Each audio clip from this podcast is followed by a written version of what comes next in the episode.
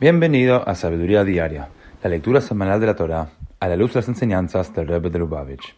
En la primera lectura de la parashá de Nitzavim, Moshe dijo al pueblo judío que para merecer el amor incondicional de Dios, ellos debían amarse unos a otros de manera incondicional.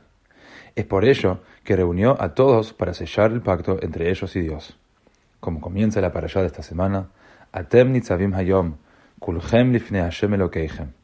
Rasheichem, Shiftechem, Zikneichem, Besotreichem. Mejotev Eitzeja, Ad Shoev Memeja.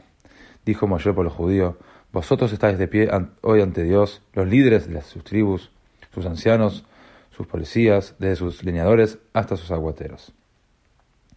Nos enseña el Rebbe en Gutesijot, tomo 2. ¿Cómo podemos unirnos realmente? Después de todo, algunos somos líderes, mientras que otros somos aguateros. ¿Qué pueden tener en común judíos pertenecientes a tan amplio espectro social? La respuesta tiene tres aspectos. En primer lugar, ¿quién establece quién se halla más arriba en la escala de logros?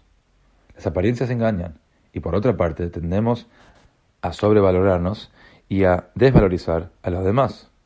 Segundo, aunque nos hayamos evaluado correctamente, el hecho de destacarse en un aspecto particular de la vida no significa que no existan otros aspectos de la vida en los que sobresalgan los demás. De una u otra forma, todos somos líderes. Por lo tanto, nuestro éxito colectivo depende de la contribución única y especial de cada judío. Y tercero, la diferencia entre el Creador y una criatura humana, quien quiera sea esta, es infinita. El reconocimiento de nuestra pequeñez frente a la realidad absoluta de Dios elimina todo sentimiento de superioridad que podemos experimentar sobre otras personas. Al considerar estas tres perspectivas, resulta evidente que es posible estar juntos y unidos, no solo con sentimientos de amor entre nosotros, sino con un comportamiento que atestigue la veracidad de estos sentimientos.